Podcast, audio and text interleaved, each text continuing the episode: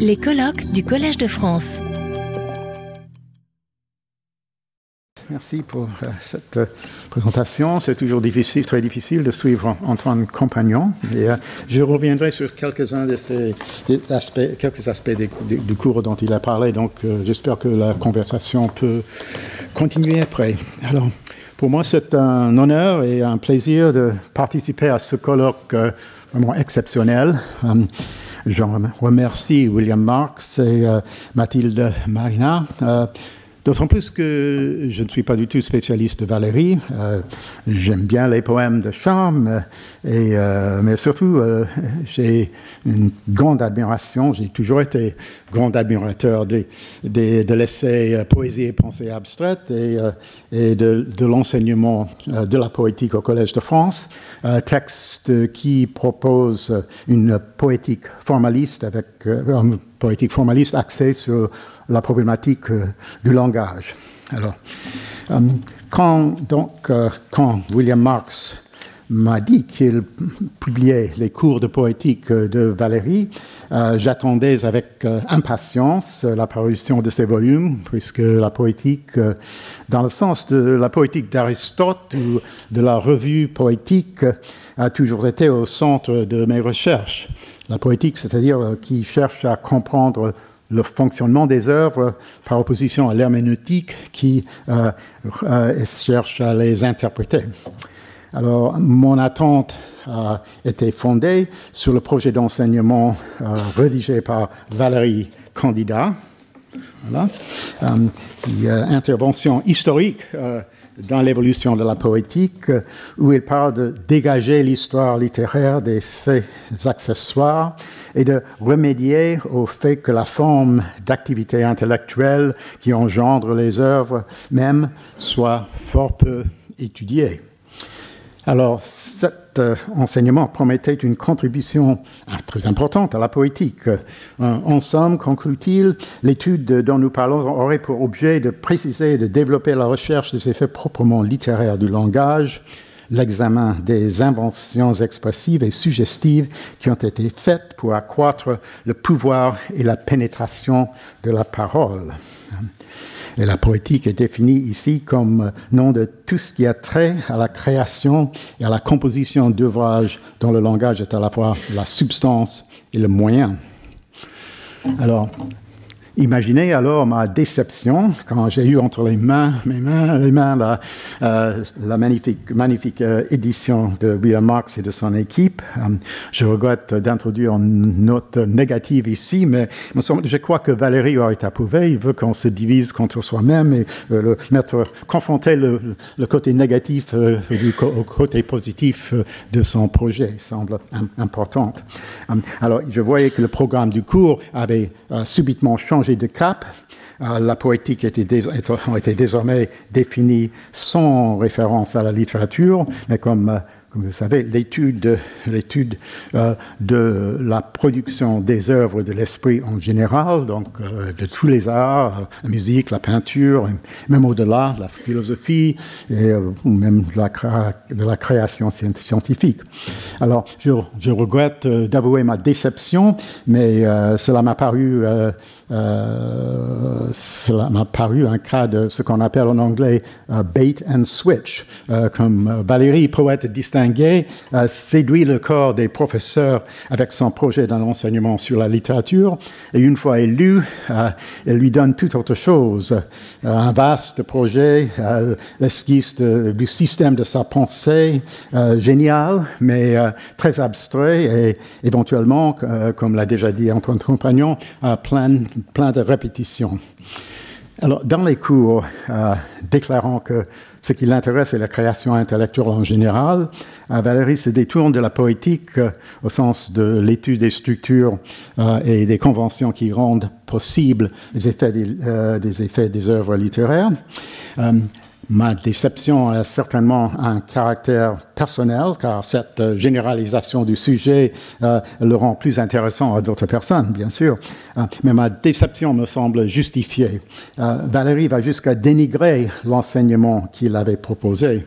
Vous savez combien j'ai changé ensemble la signification même de ce mot poétique euh, qu'au lieu de m'occuper de poésie, ce qui d'ailleurs serait un enseignement assez vain, hein, en dehors des questions questions peu importantes de prosodie et de métrique. Donc, j'ai changé complètement mon orientation, plutôt la signification même de ce titre, et je l'ai baptisé poétique, euh, c'est-à-dire l'étude de la fabrication de toutes les œuvres de l'esprit.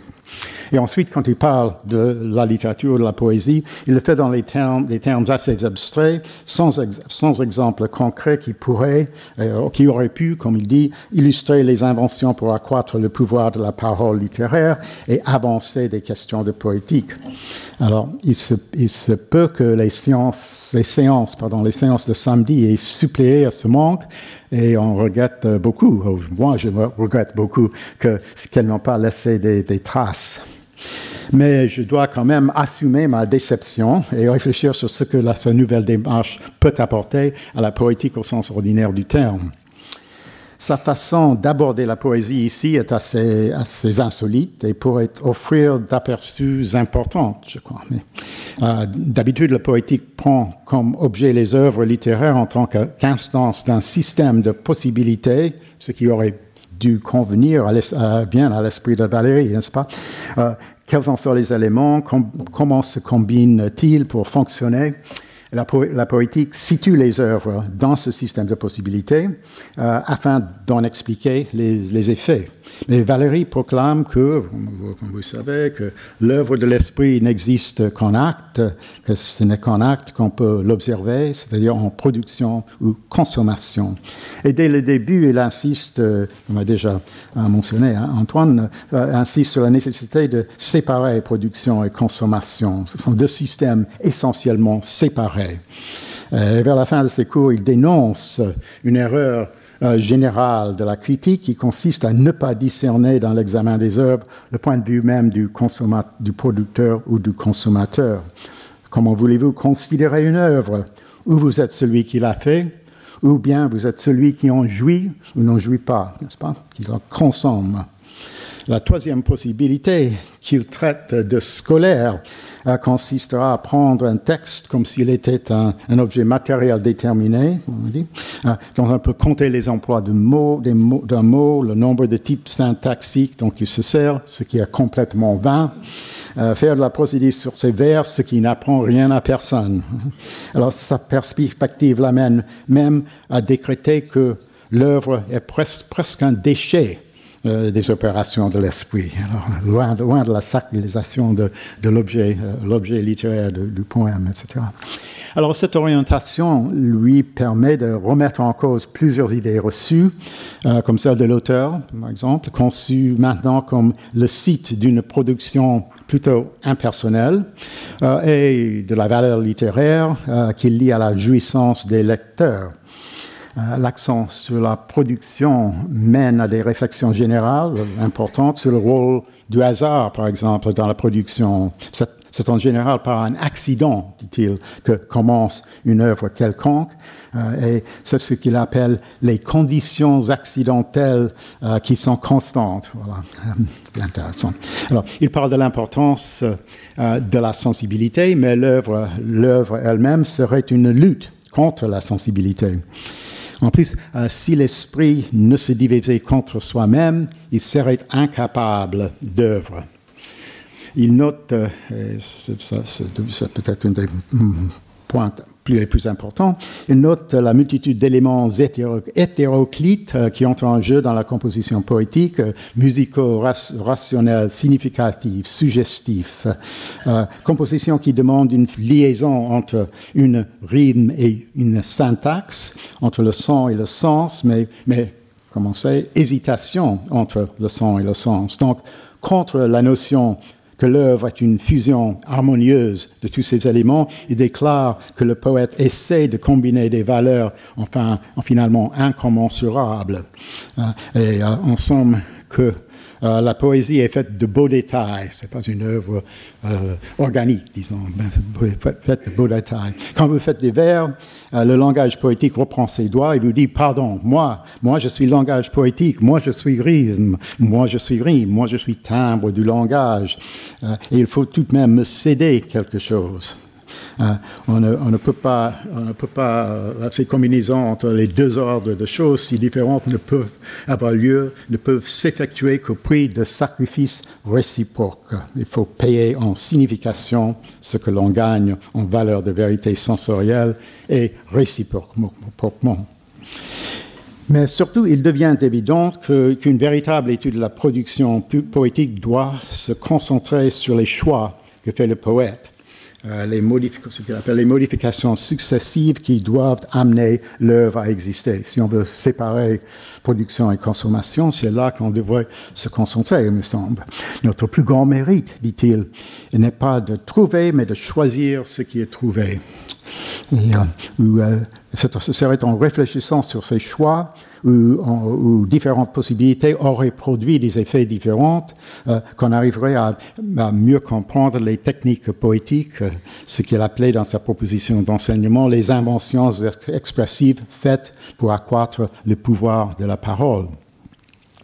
Dans un texte de 1935, Question de poétique, en parlant de la plume hésitante de l'écrivain, euh, Valérie regrette que, euh, citation, hein, personne ne recherche dans l'examen approfondi de ces substitutions, ces notations contractées, ces méprises réfléchies, de ces expédients, euh, les propriétés qu'ils supposent. Le poète, sans le savoir, se meut dans un ordre de relations et de transformations possibles. C'est ça la vision d'une poétique, dont il ne, ne, perçoit ou ne poursuit que les effets momentanés et particuliers qui lui importent dans tel état de son opération intérieure. Personne, dit-il, ne semble avoir même entrepris de reprendre cette analyse. Alors, belle occasion, huit ans de cours poétiques quand même.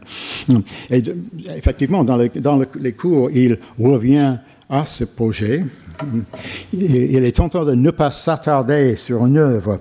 À mon avis, ce qui est de plus intéressant, c'est au contraire de reprendre ce qui a été donné pour rien dans une premier, première opération de l'esprit, de travailler ce qui m'est donné ainsi par moi-même, mais par un second moi-même euh, qui regarde cela d'un œil tout à fait différent et qui aperçoit là-dedans le germe, le commencement d'une série de travaux conscients. Et encore, euh, toute la question très curieuse de tâtonnement et de recherche mériterait d'une étude spéciale qu'il faudrait faire en détail. Alors pour moi, euh, de telles formulations sautent aux yeux parce que justement parce que dans les cours c'est précisément le détail qui manque, euh, bien qu'il y ait des projets ou des, désirs, certains désirs, des projets, même des projets.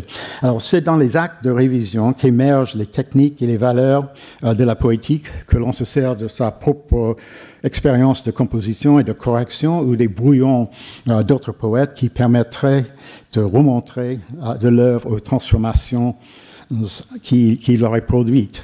Alors, toutes ces questions, euh, il sont, sont, évidemment très difficiles à mettre en forme précise, mais souvent il y a une documentation abondante de bouillons, de ratours, etc., qui permettrait une étude sérieuse des choix, choix pour lesquels on essaierait de, de, comprendre les raisons et par là découvrir euh, les conditions des effets littéraires. Il y a, répète-t-il, oui, une étude systématique à faire de ces recherches, non pas dans un auteur, auteur mais dans un ensemble. Il serait intéressant pour, une bizarre formulation, il serait intéressant pour ceux qui s'intéressent à la question, et évidemment, ce n'est pas son, auditoire, n'est-ce pas, pour ceux qui s'intéressent à, la question de faire une étude des tâtonnements comparés. Mais, pourquoi pas s'il en sait, même si c'est difficile? C'est pas le temps qui lui manque. Hein. Euh, il, en a beaucoup devant lui. Euh, euh, pourquoi pas s'il en sait Il parle avec enthousiasme des brouillons de Victor Hugo, insiste sur le fait que Hugo est le seul des romantiques qui, qui peut durer indéfiniment, indéfiniment parce, parce, que, parce que lui, il a fait des ratures. c'est parce qu'Hugo travaille tout le temps qu'il est arrivé vers 60-70 ans, dit Valérie, à faire ses plus beaux vers, euh, c'est-à-dire des vers qui ont par eux une structure, une solidité admirable. Alors pourquoi pas nous, pourquoi ne pas nous offrir des exemples des choix qui auraient donné ces résultats admirables, par, par lesquels Hugo serait arrivé à des vers d'une solidité euh, admirable. Mais pour cela, il aurait fallu entrer dans le détail de ces choix, ce que Valérie renonce à faire. Alors, pourquoi? Pour, moi, pourquoi? Ça, C'est ça la, grande question. Et j'envisage euh, plusieurs possibilités. Euh, d'abord, Valérie, première possibilité, Valérie imagine que euh, ces questions de détail n'intéresseraient pas son, audit, son public. On voit cela quand il parle d'une étude spéciale ou euh, dit qu'il serait intéressant pour ceux qui s'intéressent à la question. Euh, mais, mais aussi quand il parle des, questions peu importantes de prosodie et de métrique. Il dit, que faire de la prosodie n'apprend rien à personne. La deuxième possibilité, c'est que vraiment Valérie euh, euh, se trouve profondément engagée dans ce nouveau programme sur la création de l'œuvre de l'esprit en général, au point où il ne veut pas en diverger. Euh, il s'emploie à déceler les opérations à l'œuvre dans tous les arts, euh, et souvent des opérations dont tout un chacun serait capable plutôt que d'identifier les opérations euh, qui mènent à des chefs-d'œuvre. Dans, dans, le cours de 3 février 1945, où il parle des brouillons, il s'abstient de donner des exemples et insiste sur la question générale des processus mentaux par lesquels nous revenons sur nos idées et les transformons. Alors, troisième possibilité, les, meilleurs exemples de la production de l'œuvre poétique viendraient sans doute de, la pratique de Valérie lui-même, qui pourrait essayer d'expliquer pourquoi il a fait, il aurait fait tel ou tel choix. Euh, dans le projet de l'enseignement, euh, euh, à propos de l'analyse de l'acte de l'écrivain, il écrit L'observation personnelle et même l'introspection trouvent ici un emploi de première importance pourvu euh, que l'on s'attache à les exprimer avec autant de précision qu'on le puisse mais dans les cours, il hésite à parler en détail de sa propre pratique, peut-être parce que cela semblerait en contradiction avec l'affirmation répétée selon laquelle la connaissance de l'auteur ou de ce qu'il a voulu dire importe peu. Euh, William Marx, euh, dans Les deux poétiques de Valérie et La naissance de la critique moderne, souligne le paradoxe du formalisme de Valérie. Pour lui, le, moi se dissout, euh, l'œuvre est le résultat d'un travail de type impersonnel, mais d'autre part, le manuscrit, le brouillon, l'objet le plus personnel devient seul témoin direct de la production de l'œuvre littéraire. Alors si Valérie utilisait sa propre expérience pour expliquer la production de l'œuvre, il risquerait de remettre l'auteur personnel au premier plan. Mais il se peut aussi, euh, dernière possibilité, qu'il trouve trop difficile euh, de s'expliquer avec précision, la précision voulue ou demandée. Dans beaucoup de cas, écrit-il, euh, on pourrait dire du poète qu'il ne sait pas ce qu'il fait, même dans sa fabrication du verre. Il note que j'ai observé simplement que j'en savais aussi peu sur mes actions les plus faciles euh, et les plus familières que sur les opérations qui ont pour, résultat les ouvrages que nous admirons et qui nous semblent les produits les plus exceptionnels. Il veut que qu'on parle de la production de l'œuvre plutôt que de l'œuvre même, mais cela s'avère trop difficile, possible seulement à un tel niveau de généralité que ce n'est guère productif. Mais il y a un exemple euh, minuscule de ce qu'il aurait pu faire euh, dans un petit texte de 1927, euh, Les doigts du poète sur la langue. Il répond à une critique d'un vers de la jeune Parc à propos du vers délicieux, délicieux linceul, mon désordre tiède. André Thierry avait écrit Ce vers suppose que l'adjectif final compte trois syllabes. C'est affreux. Alors, c'est le bon vieux temps quand on parlait ainsi dans les journaux, n'est-ce pas? Euh, euh, Et Valérie répond euh, Il est exact que j'ai de ma propre autorité, autorité et contre la coutume opérer la diérèse, un tiède, dans l'intention d'obtenir un certain effet, la symétrie. délicieux, tiède. J'y trouvais une nuance voluptueuse. Donc, c'est la, euh, la, la, consommation somptueuse, euh, somptuaire dont parlait Antoine tout à l'heure, n'est-ce pas? Je pense, et continue, je pense que si le lecteur, quelques lecteurs en ressent les faits, le poète ipso facto est justifié. Je considère, que c'est donc une question de fait et en somme de puissance. Alors on voit là le, pragmatisme de Valérie à, l'égard de la, valeur littéraire, n'est-ce pas? C'est un, beau détail, mais, quand même, ça, dépend, son valeur dépend de la, puissance, de son puissance. Est-ce que, ça arrive à créer un besoin chez le, le lecteur, etc. Um, je reviendrai à ça. Là. Um, et il continue, je, peux passer sur, sur cette, cette continuation de cette, cette réflexion. Um, il, c'est précisément l'affaire, l'ambition du, poète de trouver des écarts qui enrichissent, euh, il faut agir sur le langage. Mais ce genre de réflexion, j'y trouve une nuance voluptueuse et sans doute trop personnelle et peut-être euh, trop axée sur des menus, menus différentes pour euh, servir de modèle dans, ces cours. Alors, en parlant de la production, j'en viens à la consommation. Si le lecteur, quelques lecteurs en ressent l'effet, le poète est justifié. Euh, l'acte de consommation devient la source de toute valeur. Euh, et, euh, il reconnaît que la consommation la consommation euh, donne beaucoup moins de satisfaction à l'étude que la production parce qu'il y a sa grande indétermination. Euh, le poète doit concilier les diverses autres sensibilités, ce qui est très difficile. Chaque consommateur a ses valeurs propres et Valérie souligne le caractère euh, éphémère des valeurs littéraires. Il y a d'immenses variations d'une période à une autre, d'une société à une autre. Et parce que l'effet littéraire est par essence instantané, euh, euh, il, est difficile à saisir. La transformation dans l'acte de consommateur est beaucoup plus difficile à préciser que celle du producteur, même si le consommateur et le poète lui-même. Il peut dire nuance voluptueuse, mais est-ce que ça nous avance? Euh, mais une conséquence importante de ce principe que l'œuvre n'existe qu'en acte est que la valeur poétique est liée à la répétition. Euh, euh, l'artiste a pour but de vous exciter à désirer, de revoir, de rééprouver, de ressentir, son œuvre indéfiniment. Je reviens à une des questions qu'a soulevé Antoine tout à l'heure. Le vers se fait répéter.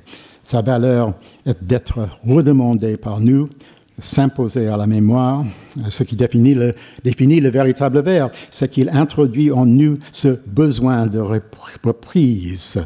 Donc, euh, ça crée le besoin, mais mais ne le satisfait pas. Quand tu parles du verbe dans ces termes-là, il insiste sur le fait que euh, le verbe euh, ne satisfait pas le désir, mais, le crée un nouveau désir du même verbe, de faire répéter, faire répéter, faire reprendre ce verbe. Toute chose agréable s'impose à vous et vous ne pouvez pas ne pas le redemander, la redemander. S'impose non pas de durée continue, euh, mais de durée par demande de reprise. Alors, cette euh, définition pragmatique de la valeur d'un verre dépend de, la valeur d'un dépend de sa capacité de se faire répéter, me semble importante et généralement négligée dans les, discussions portant sur la valeur littéraire. Quand il s'agit des chansons, il me semble que nous acceptons que la valeur soit liée à cette capacité de s'imposer aux auditeurs, de, s'installer dans les cerveaux, euh, De sorte qu'on a envie de les répéter ou de les faire répéter, de les entendre de nouveau, etc., ou même de les chanter nous-mêmes, Mais on a tendance à imaginer autre chose pour la poésie. Mais je crois que Valérie a raison, que nous devons admettre l'importance en poésie du fait que les vers réussissent à s'imprimer dans, dans la mémoire de cette façon particulière dans leur forme même. Euh, ce qui nous manque est une euh, théorie de ce qu'on appelle en anglais euh, catchiness, n'est-ce pas? C'est ce fait qu'on se on dit ça une chanson, n'est-ce pas? Que ça, se souvient d'une chanson, d'un vers d'une chanson, on, on, veut le répéter. Alors, si Valérie avait voulu faire une étude détaillée, de, production et consommation, il aurait pu faire avancer la compréhension de, cette question majeure. S'il faut, comme le prétend Valérie, distinguer dans les études littéraires la production de la consommation, euh, les cours de poétique semblent nous montrer que les étudier séparément n'est pas facile. Euh, mais malgré son insistance sur l'impossibilité de joindre ou de réconcilier production et consommation, à certains moments du cours, euh, il admet qu'en général, la production ne sera pas entièrement indépendante d'une conscience qu'aura l'auteur de quelqu'un sur qui l'œuvre devra agir, le consommateur. Nous sommes dans toute production, production, la considération du consommateur est présente plus ou moins consciente. Euh, Mathilde euh, hier a cité euh, une remarque sur Voltaire qui a le consommateur en, tête, n'est-ce pas? En effet, la considération des effets possibles pour un consommateur informe les choix de l'auteur, même si le consommateur en question est le second moi de, l'auteur, l'auteur divisé contre lui-même dont parle, Valérie, n'est-ce pas? Et d'autre part, à la fin des cours, Valérie imagine un consommateur averti qui réussirait à apprécier les choix du producteur. Euh, si nous avons affaire à un consommateur d'esprit délié et averti, il considérera le texte et il se rendra compte des substitutions qu'il pourrait y apporter. Je suppose naturellement un lecteur de premier choix, rare d'ailleurs, ayant examiné l'œuvre et mesurant ce qui a été fait par ce moyen d'essayer des substitutions. Donc, on sent qu'ici se fait un travail qui fait participer de très près le consommateur à un travail de producteur.